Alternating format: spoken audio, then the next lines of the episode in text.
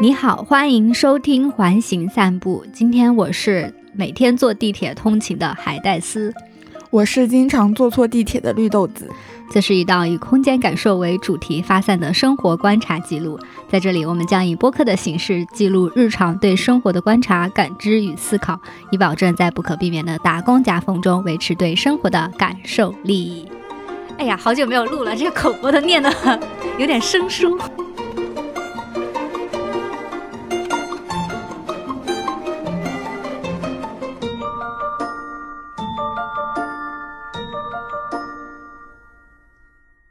距离上次录制环形散步已经过去一个夏天啦，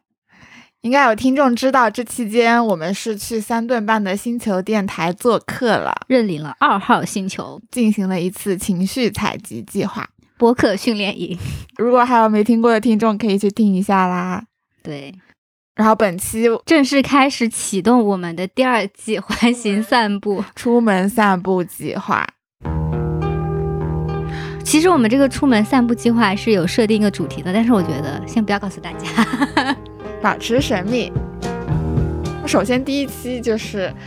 作为咱们都市打工人出门，当然是要坐地铁啦。为什么呢？你不能打车吗？每天打车怎么能叫打工人呢？那个是都市老板娘好吗？都市老板们。甚至连租房都会首选地铁站附近的房子，因为地铁真的是太方便了，四通八达的路线呢，能够让我们去到城市的各个地方。对，而且价格又很便宜，感觉地铁已经完全融入了我们的生活之中。我已经无法想象一个大城市是没有地铁了。怎么说呢？虽然我从小成长的城市是没有地铁，但是从我们家最南端坐坐车到最北端也就不超过半个小时，所以这个就没有必要。对对对，所以是得是大城市。对，所以感觉地铁就是大城市的标志。是的，所以今天我们就想来聊一聊地铁，我们这个在大城市打工人每天都会接触的场所。嗯。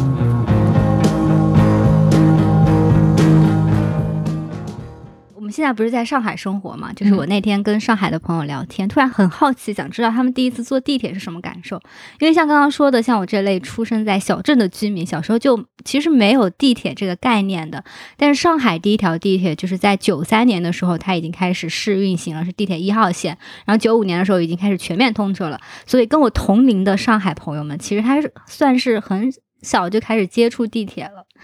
然后有个朋友清楚的跟我说，他说他第一次去坐地铁是在九四年哦，家里还有一张他爸爸抱着小朋友的他去坐地铁，然后特意还拍了照的那种照片，就非常有仪式感。感觉当时地铁站像是一个景点一样的了。是的。然后他跟我说，他后来初高中上下学也是地铁，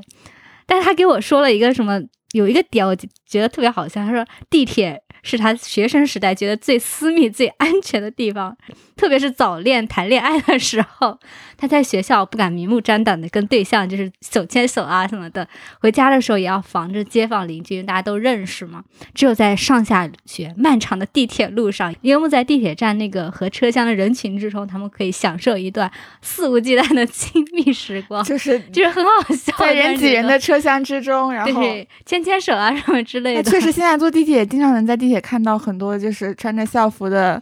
年轻年轻人年轻人们，对。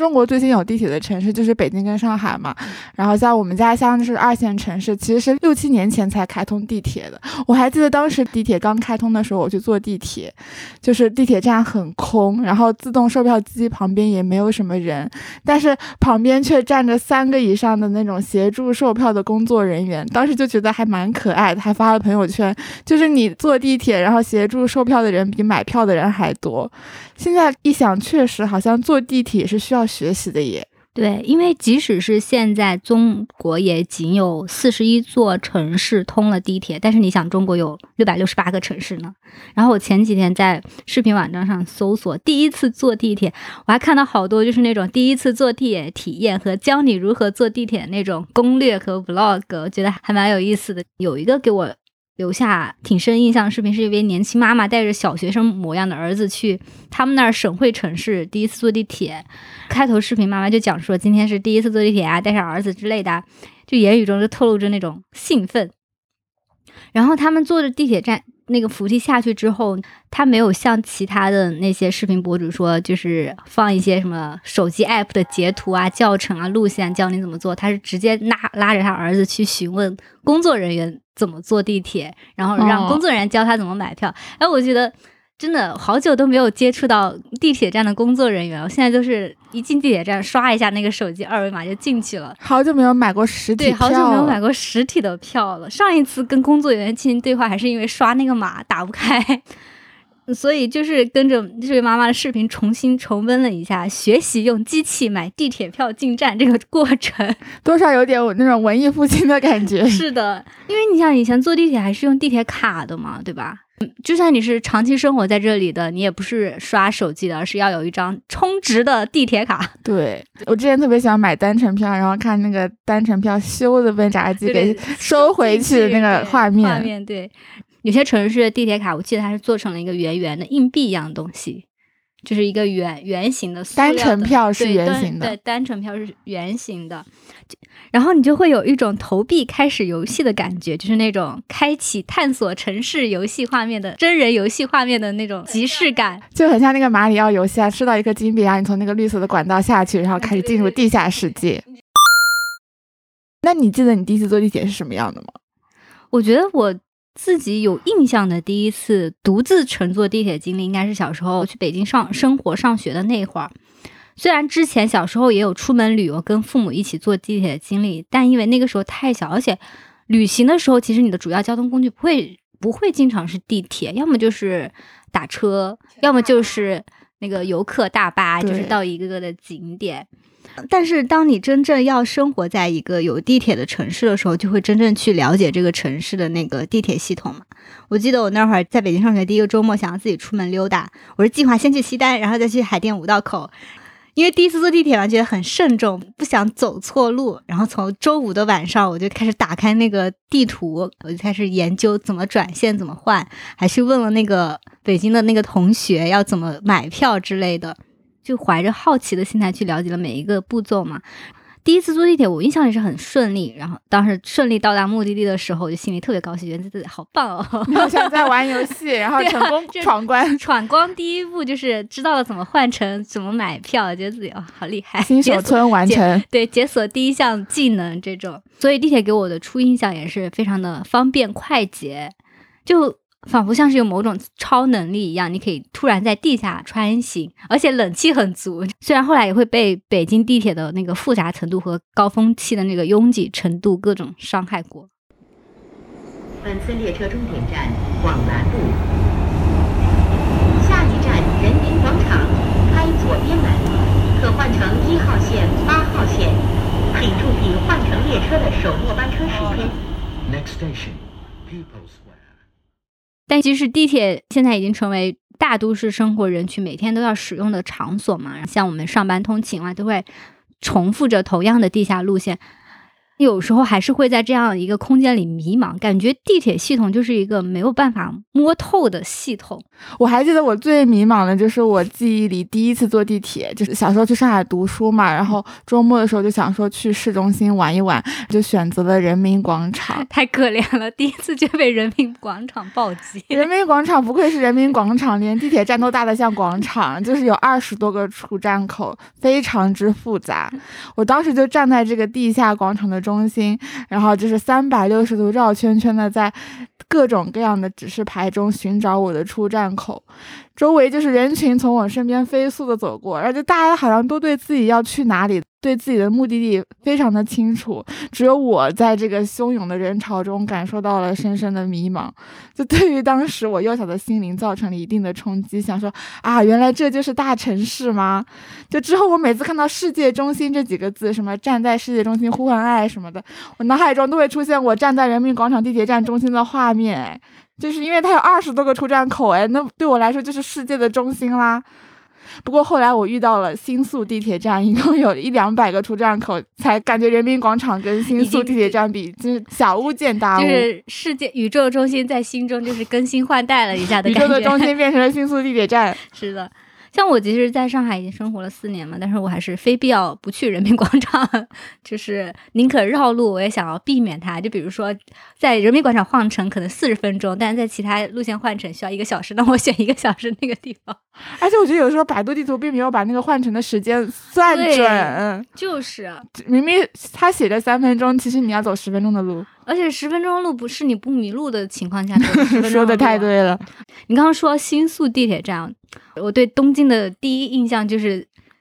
新宿地铁站迷路，就是迷失东京新宿版。哦迷失东京。对，这是我第一次去东京，是跟着导师去参加一个项目，然后导师说我们要去参观一些建筑，目的地从我们的住宿去那个地方是需要在新宿站进行换乘的。嗯，导师他其实来过很多次东京，他就跟我说，既然要换乘，我们就早点去吧，因为那是一个魔鬼地铁站。然后我当时还想，还能多魔鬼呢？然后就见识到了，我们一行八个人在新宿站那个大厅来来回回，仿佛走了六趟，还是没有找到正确的路线，应该往哪边走。是因为就是日语太难懂了吗？就所有的一切的元素都增强了这个迷失的东京感。首先，它那个地下它有一个巨大的大厅，然后有非常序列感的那种大柱子，但是大柱子旁边就是两侧有无数个通往不同线路的通道，你其实不知道是往哪走，然后你就。会去寻找那个指示牌，但是它因为新宿里面的战线跟路线都太多了，你抬头都是那个导航信息，毕竟有两百多对个出你就不知道哪一条导航导航信息是这是你想要的那个导航信息。然后呢，它周围又有很多商铺，琳琅满目。琳琅满目，便利店，然后还会有那种发光灯光。那其实这种跟那些导师系统相就是混放在一起会非常的困扰。嗯，然后它又是一个人流量特别大的车站，就是你在那儿虽然你不知道往哪走，但是你不会停留太久，你会因为你会被那个人群带着走，然后你就不由自主地跟着这一波人往这边走走走走走走一段时间，哎，发现不对呀，我不是要往这边走，然后你又又又转弯，然后又跟着另一波人走走走走，我不对呀，我也不是往这边走，我觉得，我觉得在地铁站最容易迷路的情况，就是因为你被人群带走了，而没有自己去看那个标识。我每次坐错车都是因为这个原因。对，然后我们每次都觉得跟对了，但等反应过来，我们又到了一一个新的迷失方位，又要开始重新开始来，就是定位自己在哪里，应该往哪边走。然后后来回去查资料才发现，新宿站它那一个站就承载了五家地铁运营公司的所有的路线，嗯，然后再到总站台，一共加起来好像有五十多个。嗯你就想，你一进去那那个系统中，你要五十选一，从五十个中找到一个 你要去的站台，这不就是一种智力挑战游戏吗？就是这个信息内容量太大了，就导致日本还推出了那个新宿站为主题那种迷宫探险游戏，叫新宿迷宫。真实的地铁站已经很像一个迷宫了，还需要再出一个游戏吗？但它的游戏作者就是经过长期考察，它就是真实再现了新宿站的那个各个哦角落。那个游戏就是你独自一人进去探索到新宿站的每一个那个边边角旮旯。然后就是收集一些什么有趣的道具啊什么的。我觉得大部分人可能玩这个游戏目的地不在收集吧，在于搞清楚新宿站这个路线以后，玩过之后大概就不会再迷路了吧。抱着这样的心态，我觉得地铁站还有一个很容易令人迷失的点，就是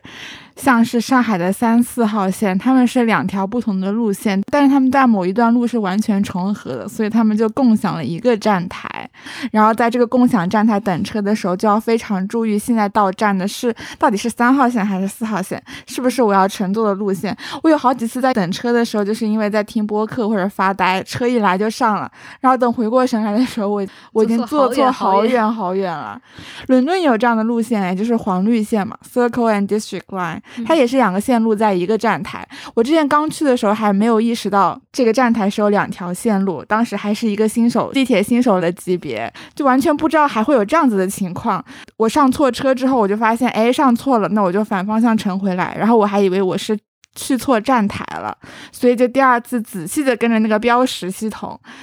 非常认真的就找到了那个站台，想说这次应该对了吧。然后车来了之后，我上车，结果发现又坐错车了。当时真的陷入深深的迷茫，就是好像进入了某种循环，奇怪的循环。然后我在伦敦那个狭窄昏暗的隧道里就反复穿梭了好久，直到第三次才意识到，原来是没有等到对的车，并不是走错站台了。我现在知道是怎么回事了，但是当时就是那个反复坐错车、反复回到站台的那种迷失的感觉，我到现在还记得，就真的很像是在迷宫里迷路了一样，你反复回到那个点。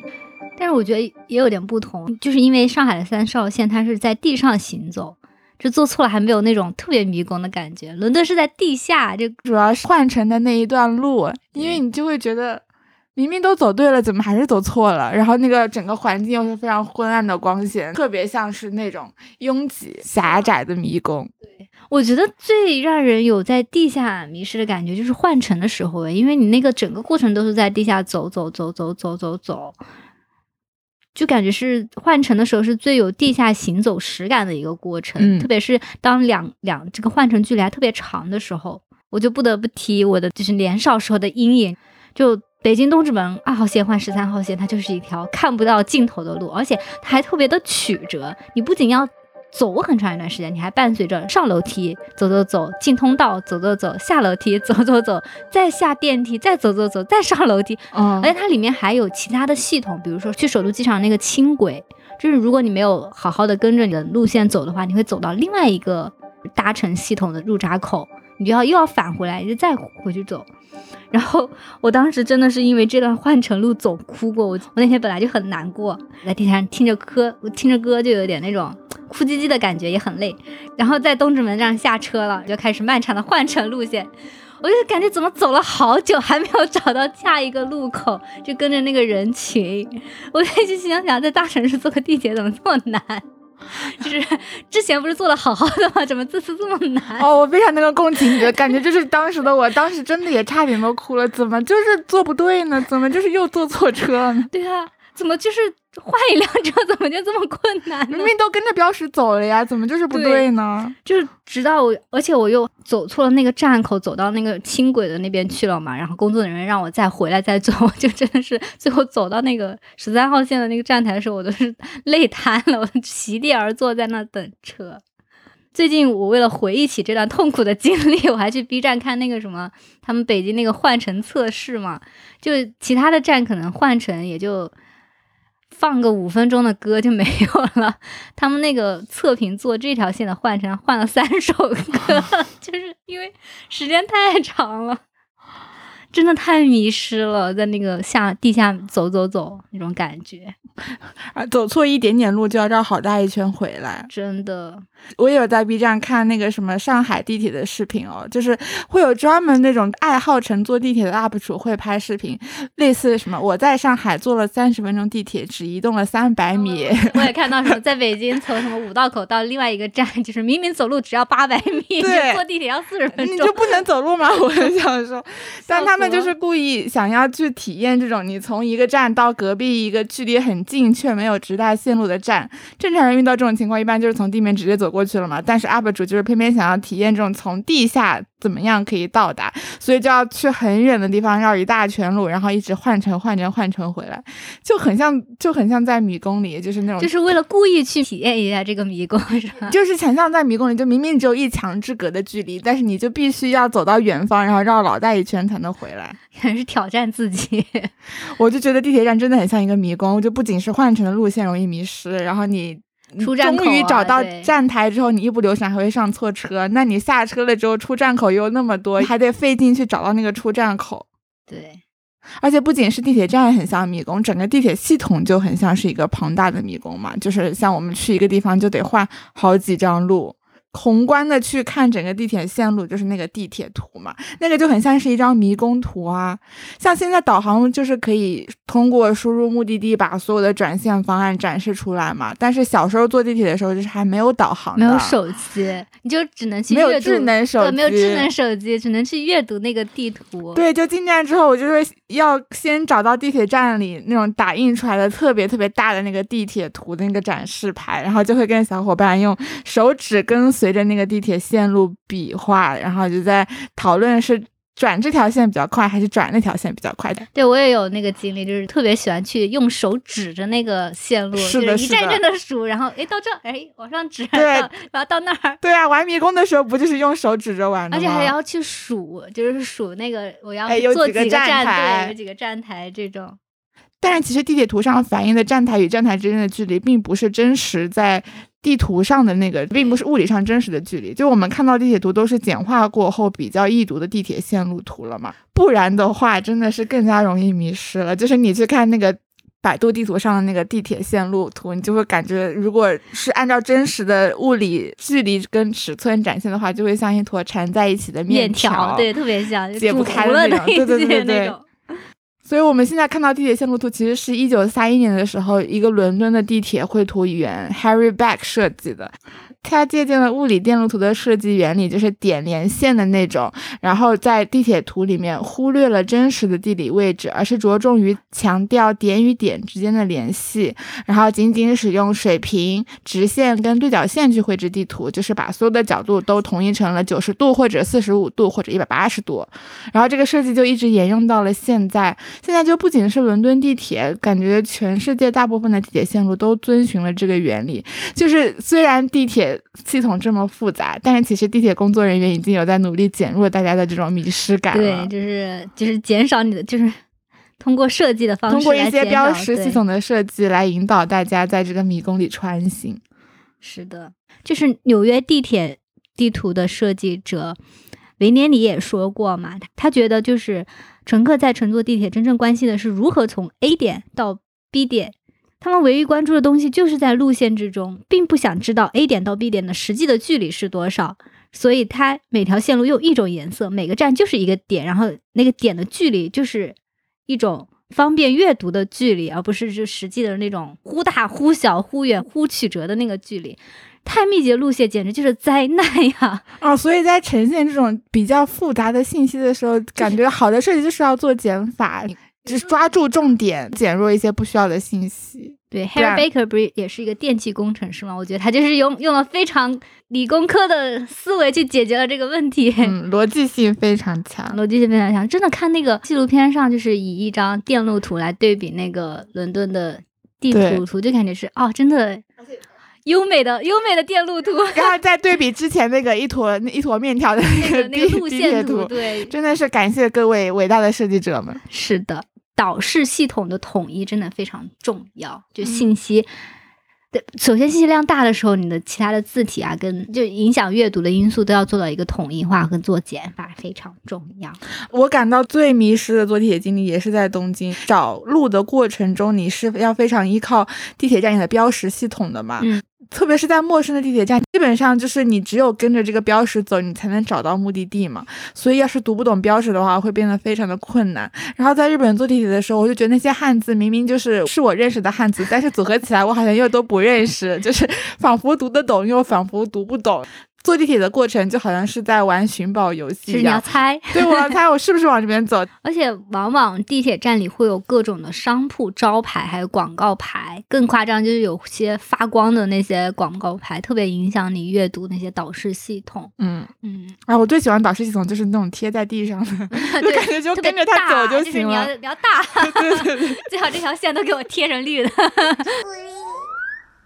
但是话说回来，虽然在地铁里有很多迷路的经历嘛，但对于我来说，比起迷失啊、迷宫啊这样感觉，地铁这个场所其实更让我有一种进入另一类属性世界的那种反差感耶。嗯因为我觉得迷失这类感受是建立在一种人为的系统设计之上的，就是再容易迷失的地铁站，但其实你只要搞清楚它的逻辑跟路线，是可以做到摆脱迷失感的。但是建立在地下空间这个属性，就是地铁本身空间的一个特性，它脱离了我们人类数千年来生活空间的那种惯有系统。我们都是生活在地面上的嘛，嗯呃但是地铁就是倒转过来往下面走，并且地铁还是一种交通工具，就是在地下穿行。有时候进入地铁站，特别是在伦敦坐地铁的时候，有些入站口并不是很大，但是却很深。因为它建造的比较早，也比较老嘛。就视觉上不会有很华丽，反而有一种很阴冷的感觉，就属于地下特性那种阴冷感觉。然后你坐着长长的扶梯，慢慢的往下降，然后我的内心就有时候会涌出一些中二的 OS，就是拜拜了地球，我要消失一会儿去另外一个世界那种感觉。我也有这种感觉。前几天我还看那个伦敦地铁的纪录片，然后里面就采访了伦敦第一条穿越了泰晤士河地铁的线路，就是 Northern Line 的地铁驾驶员。然后这个驾驶员有说了一句话，还挺触动我的。他说，每当他来到泰晤士河下，通过世界上最古老的地铁隧道，他都会觉得这是一件很神奇的事情。在河下，哎，还是在隧道里，这在当时是一个工程奇迹。但是很多人在地铁里读着报纸去上班的时候，会把它当成理所当然的事情，甚至从没想过。听到这里，我有在反思自己，好像也从来没有在坐地铁的时候想过，哎，现在此刻地面上是什么样的情况？我此刻是不是在穿越黄浦江了？但是也是情有可原的嘛，就是感觉好像一旦进入了地铁，就真的是进入到一个和。地面上的世界完全割裂的地下世界，就是地铁里是那种永恒的人工光，然后黑暗的隧道，就有种与真实的时间和空间隔绝的感觉，就是真的是你说那种穿越的感觉。拜拜了，人类！穿越的开始就是坐手扶梯进站的时候，我还挺喜欢坐那种很深的手扶梯，扶梯望下去深不见底，就是有种缓慢的穿越到地下世界的缓慢进入的感觉。而且地铁站地铁不会特别快，就是慢慢的往下走，嗯，就会有一种慢慢的消失在地球上的感觉。对，像那个伦敦的那个最深的地铁站 Angel，它就是有六十多米，六十多米，你想想这是大概有几层楼啊？算了，算不清楚，十几层楼，十几层楼那么高，然后，然后就甚至有人坐手扶梯还会恐高。就那个纪录片有在采访那个地铁管理员，他就说：“哎，我今天还扶了一个恐高的人，扶他坐手扶梯。”对，而且伦敦的地铁站真的很有那个 tube 的感觉，就是一个桶，然后那个扶梯就是插进那个桶，把你就是送下去。我们像是一个个土拨鼠往下跳。是的，是的。但莫斯科的地铁也非常深，就我之前看纪录片也是莫斯科胜利公园地铁站，它是俄罗斯最深的地铁站，然后在在很长一段时间里也是世界上最深的地铁站，它距离地面有九十七米，天呐，四舍五入一百米了。对啊，然后你地面往地台的电梯，你想那个得多长？好像有一百一百一百二十多米，呈四十五度角倾斜。光是从上面坐到地下就要花两分钟的时间，而且特别想提的一点是，这段通道电梯的那个主灯特别可爱。就它设计不是就是打上面和打旁边，它插了一个小气球一样，插在那个两个电梯的扶手中间，就像一个个浮在上面的那个泡泡一样。嗯，然后因为又特别长，你就看不到尽头，你就低头往下看，就是一片泡泡的海洋。这个这还挺梦幻的，有一种 欢迎来到地下世界的浪漫之感，好像进入了海洋深处的感觉嘛，欢迎来到水底世界的感觉嘛，一个个冒泡泡的那种感觉。而且据说莫斯科地铁建设的初期，它其实考虑的是军事功能。那个领导者就说要不惜一切代价的往深挖什么之类的。北京它开始建国初期，就是领导们说要建地铁的时候，一开始也不是为了交通的考虑，而是为了军事与备战的考虑。然后一九六九年北京一号线建成通车的时候，由由于它的备战作用大于交通嘛，通车之后并不对外运营，你要凭单位的介绍信参观乘坐，然后。他们真的是完美演绎了什么叫第一次坐地铁的那种新鲜感，就是你会看到一群群就是非常朴素的人人民，就那在那个年代带着好奇和新奇的表情下到那么深的地下之后，然后发现地下哎跟是一个跟宫殿一样的大厅，我觉得好新奇。然后画外音就在那里念，在那个朴素的年代里，地铁站获得了地下宫殿的美誉。可以感受得到当时的人民对于地下世界的那种新鲜跟好奇，对，还有那种向往与期待，就觉得它完全是可能是跟地上完全不同的这样的一个世界。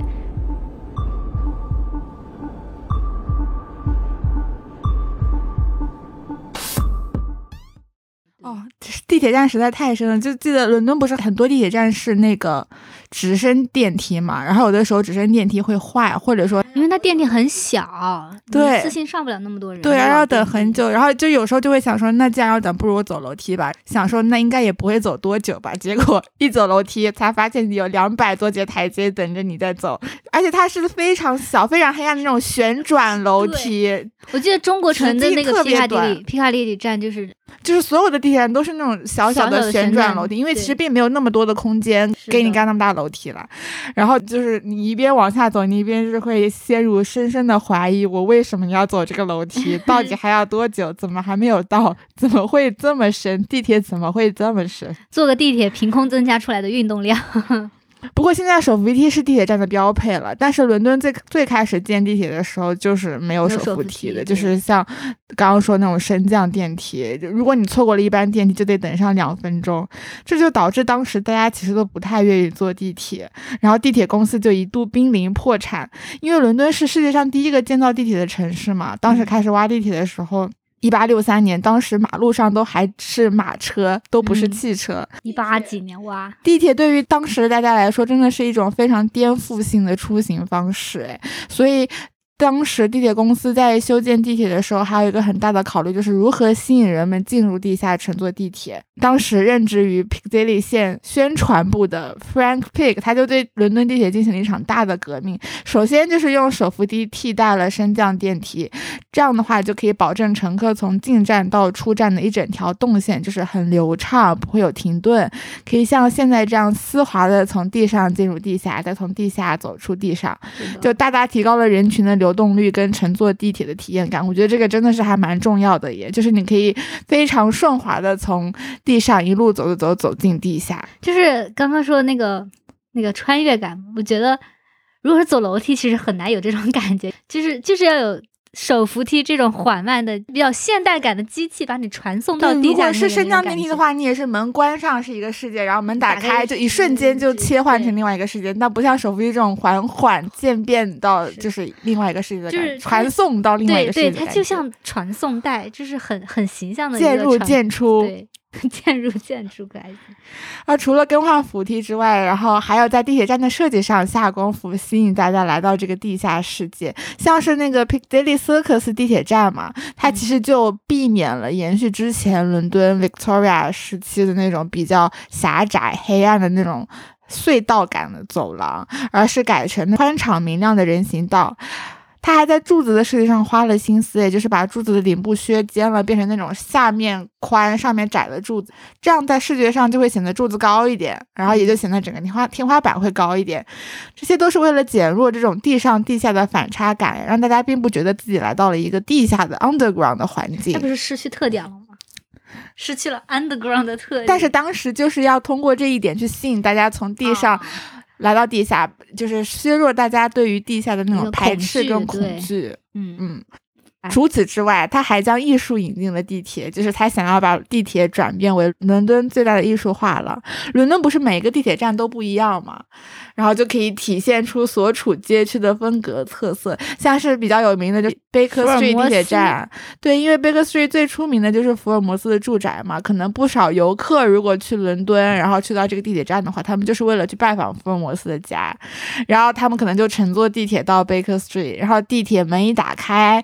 到那个地铁站，你就可以看到福尔摩斯的画像印在墙上，就是你。甚至都还没有出地铁，还没有走到福尔摩斯的家，你就可以在地铁站提前感受到了这个氛围。就某某种程度上也是将地面上的城市文化引入了地下嘛，并没有让地下完全隔绝于地上。嗯，嗯，好像这个艺术画廊的这个概念，一直到现在都还在延续哎，就每年仍然会有一些艺术作品在地铁站内进行展示。对，伦敦地铁就始终会有这样的一个宣传部门负责这个。你就记得 Tottenham Court 对 Road 那个那个彩彩色的墙面彩色马赛克瓷砖艺术墙。哇，超好看！还有还有，我还记得就是伦敦的地图，它不是一个小册子嘛？它的那个封面其实也找过不同的艺术家进行设计。我记得那个草间弥生给他设计一版，就是第一页就是各种洞洞，然后你透过那个洞洞可以看到不同的一个站，哦然后哦打开，然后就一张整面的地图。我觉得这些小巧思真的很增加了坐地铁的乐趣。对，然后伦伦敦地铁就是会有一个专门的设计部，然后你进去之后就可以看到地铁相关的各种各样的周边，什么呃什么那个地铁座椅的那个布啦，对，然后什么那个花纹其实是有过设计的，对就是每条线路上的那个座椅的花纹以及它的配色，就是增加了增加了地地下世界的乐趣吧，我觉得。对，毕竟他们还是有非常商业的考量。如果大家不来坐地铁的话，他们就要破产。而且伦敦地铁说实话也不便宜，是啊，是啊，但伦敦什么不贵呢？打车就更贵啊也！相比起来，坐地铁还是性价比比较高的一个出行。嗯，唉，太贵了，心疼那个价钱。那你有没有什么最喜欢的地铁站呀？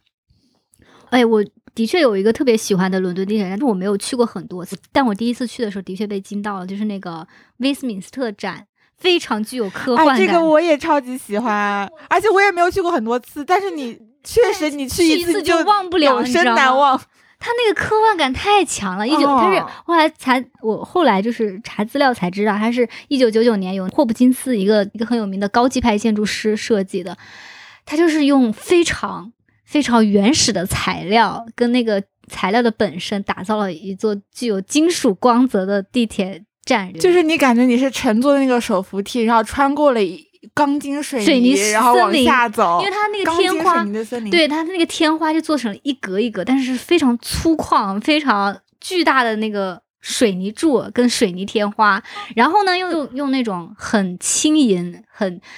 银色光泽的那个不锈钢做了其他的一切系统，包括那个扶梯，它都是卡在那个混凝土柱上的，你会看见到它们有一些脱离的感觉，因为材料的本身的不同嘛。就像是挂在那个混凝土梁上的那个扶梯，咔下来，灯光打的又特别冷，哦，就是那种感觉。反射在这个金属反射在金属上，然后它所有其他的一切都是，你就感觉自己在拍什么电影一样。每次那几年好像只去过两三次，我也没有怎么去因为我没有其实我们生活轨迹不经不会过那去那边不会经过那一站，是的，但是只要一坐，就是不小心坐了 那一站，啊，都真太哇太漂亮了。哎，我后来看那个吉米的地下铁漫画，就是有那个小女孩进入地铁的那个画面，我觉得很像威斯敏斯特地铁站，哎，对，我觉得那个地铁站，如果有机会，一定要去参观一下，大家。嗯，非常有未来感。对，还有一个地铁站是那个 Canary Wharf 那个地铁站，我对它有印象，是因为我当时好像是回国之后才想起这个地铁站还挺有特色的，是因为看了一部英剧叫《美丽新世界》，它的设定就是在一个新型的世界嘛。然后你看这样一个高级的世界，它的进入方式居然是在 Canary Wharf 的地铁站里拍的。这部剧就是很一般，但是那个场景又让我回忆起了那个 Canary Wharf 的那个地铁站，真的很高级。好的，大家点进 show notes 看一眼。是的，同时它还是《星球大战》的拍摄地点哦，就是就是地铁这种本身在地下这种不属于人类的这种空间属性，再加上具有科幻性质的那种设计，真的很很让人有一种在异世界的感觉，异次元的感觉。就是那种完全由人工打造的东西，没有任何自然的侵入，就是纯人工的一个环境，人工的光线、人工的材料，科技感工业化。就人类文明入侵地下，对，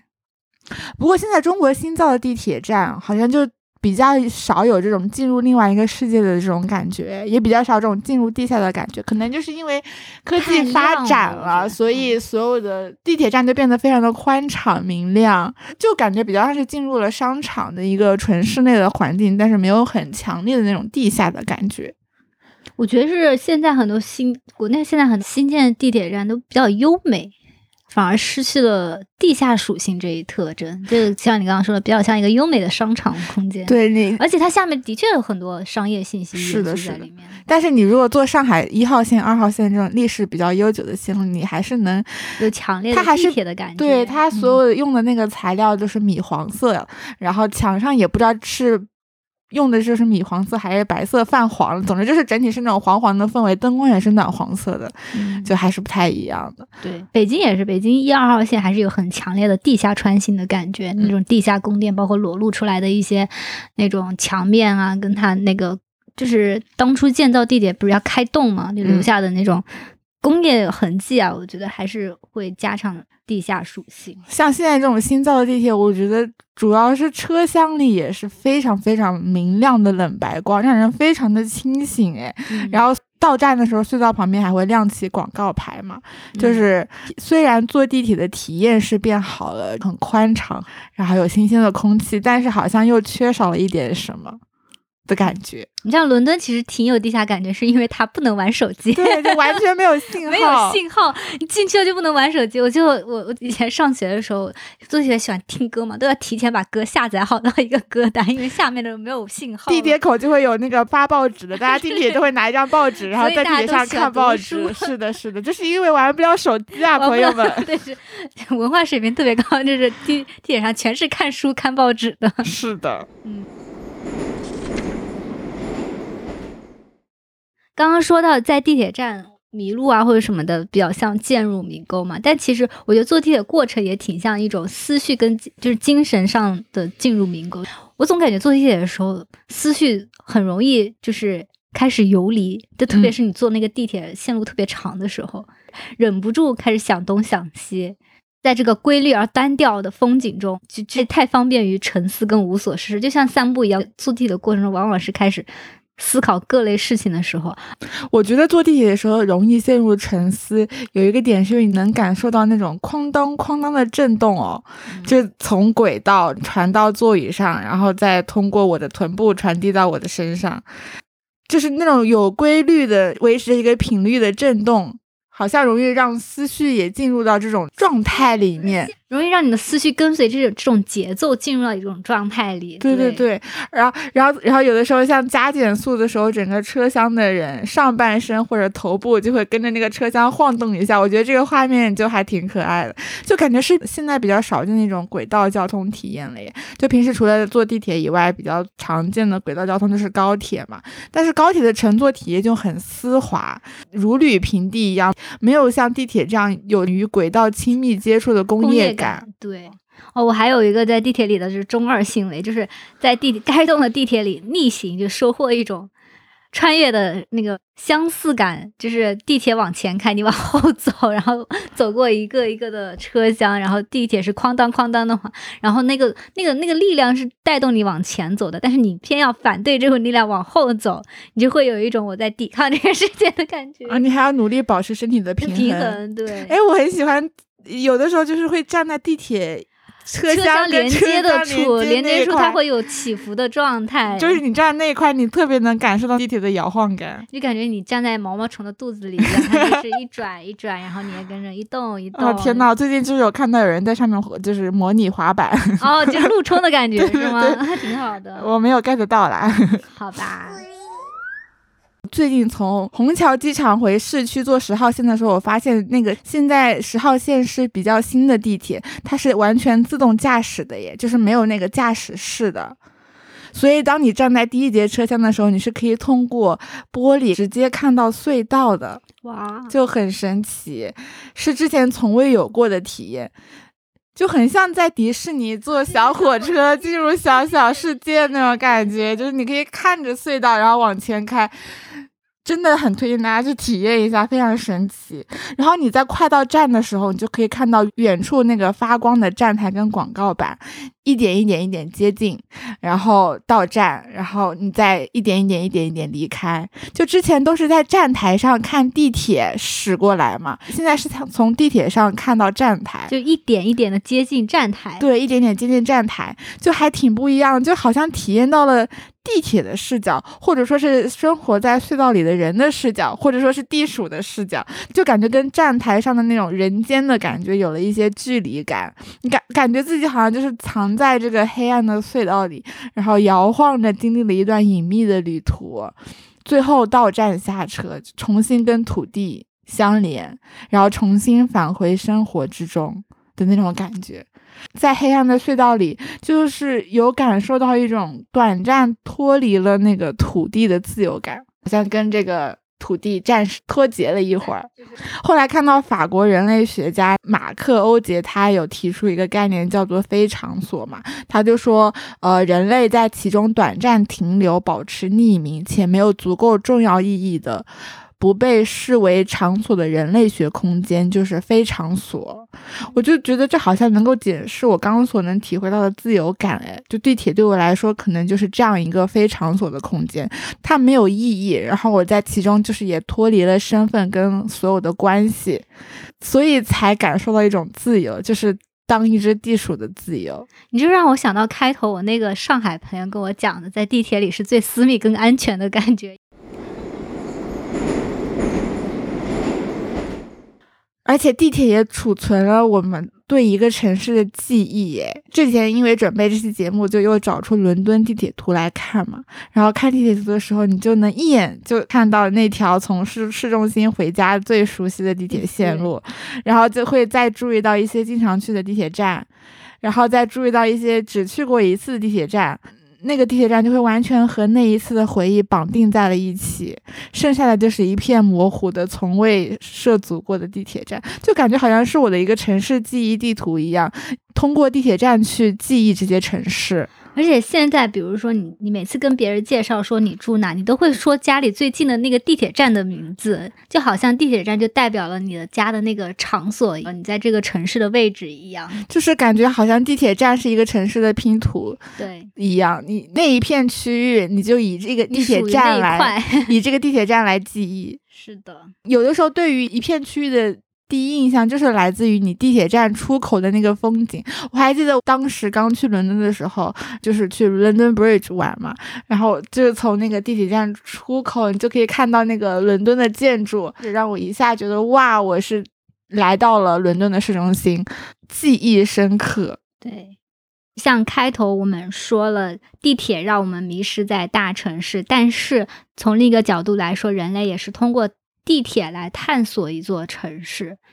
探索不同的风景与画面。对，我觉得有时候通过地铁来探索城市的时候，城市就很像一个拼图。嗯，然后你从每一个地铁口出来，都是给自己的这块城市拼图拼上了一块儿。然后地铁呢，就像是这个拼图下面连接不同的拼图的地下隐秘通道。嗯，每次坐地铁去一个比较。远的地方，或者是去一个新的目的地的时候，就会有一种探索的感觉。有有可能是因为这个，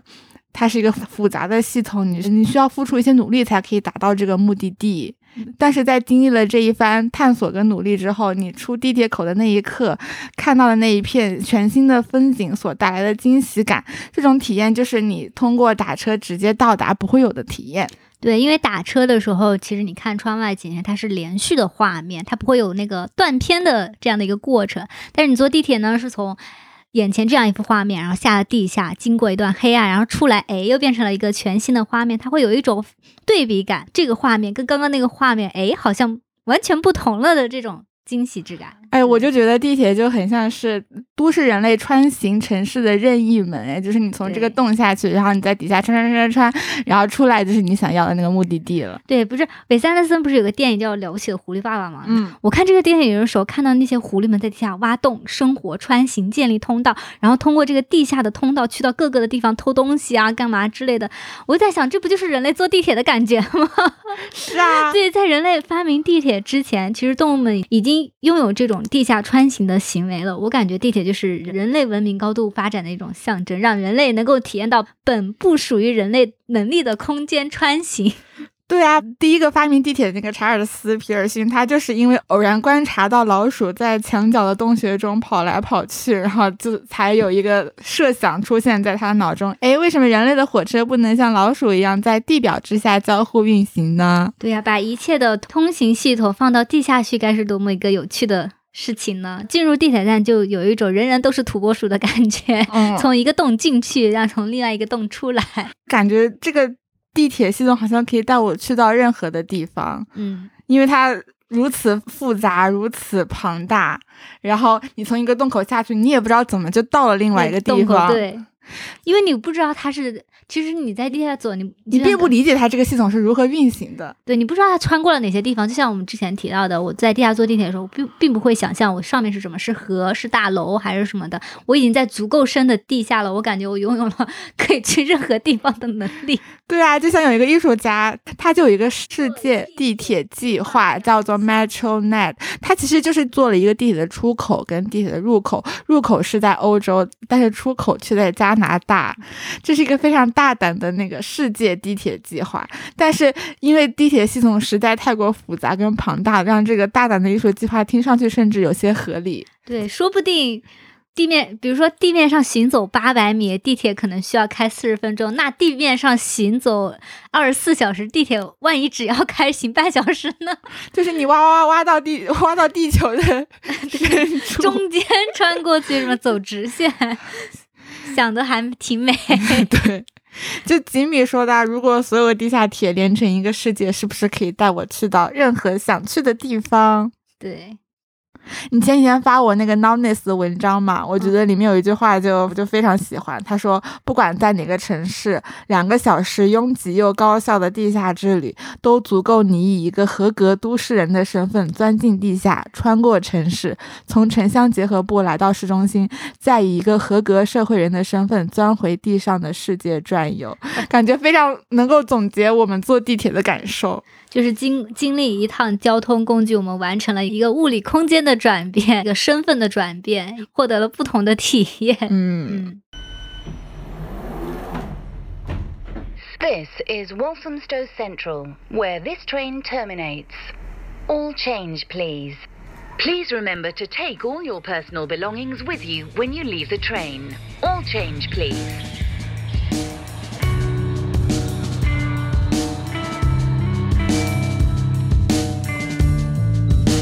感谢收听本期节目。如果喜欢我们的话，可以去微信公众号给我们打赏哦。在没有更新的日子里，也可以关注我们的微博跟微信公众号“环形散步 Circular Joe 跟我们保持互动。那我们下期再见啦！